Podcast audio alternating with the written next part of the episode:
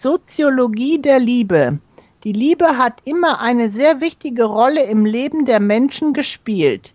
Die Dichter besangen die Liebe, die Gelehrten versuchten die Liebe zu erklären.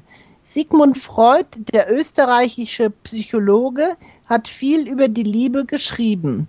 Sein Anhänger Erich Fromm, der in die USA emigriert ist und seine wichtigsten Werke bereits auf Englisch geschrieben hat, beschrieb die Liebe vom Standpunkt der Soziologie in seinem Artikel Die Kunst des Liebens. Seine Meinungen sind sehr interessant, obgleich sie umstritten sind.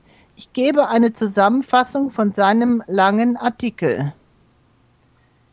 Erich Fromm schreibt, dass die meisten Menschen das Problem der Liebe in erster Linie als das Problem, selbst geliebt zu werden, sehen, statt zu lieben und lieben zu können.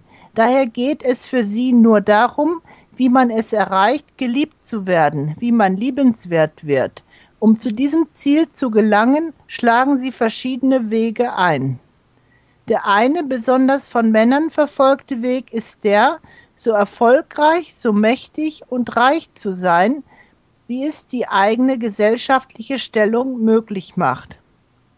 Ein anderer, Besonders von Frauen bevorzugter Weg ist der, durch Kosmetik, schöne Kleider und dergleichen möglichst attraktiv zu sein. Andere Mittel, die sowohl von Männern als auch von Frauen angewendet werden, sind angenehme Manieren, interessante Unterhaltung, Hilfsbereitschaft und Gutmütigkeit.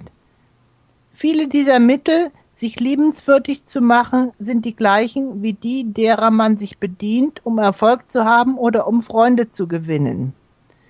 Im viktorianischen Zeitalter, das heißt im 19. Jahrhundert, als Königin Victoria in Großbritannien herrschte, war die Liebe, wie in vielen traditionellen Kulturen, kein spontanes persönliches Erlebnis, das hinterher vielleicht zu einer Heirat führte.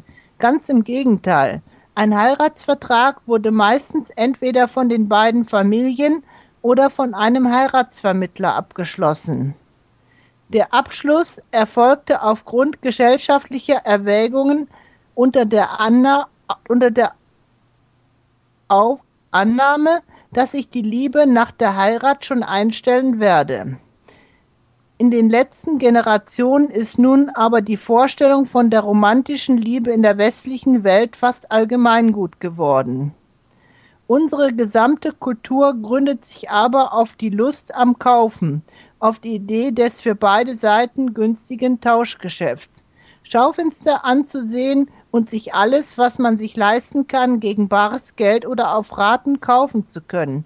In diesem Nervenkitzel liegt das Glück des modernen Menschen.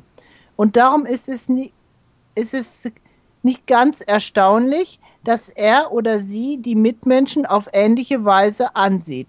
Jedenfalls entwickelt sich das Gefühl der Verliebtheit gewöhnlich nur in Bezug auf solche menschlichen Werte, für die man selbst entsprechende Tauschobjekte zur Verfügung hat. Man will ein Geschäft machen.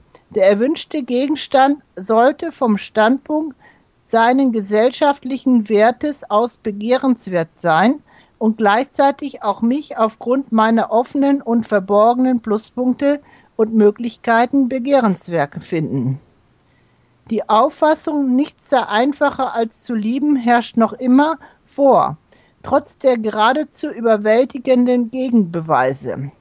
Es gibt kaum eine andere Aktivität, kaum ein anderes Unterfangen, das mit so ungeheuren Hoffnungen und Erwartungen begonnen wird und das mit einer solchen Regelmäßigkeit fehlschlägt wie die Liebe.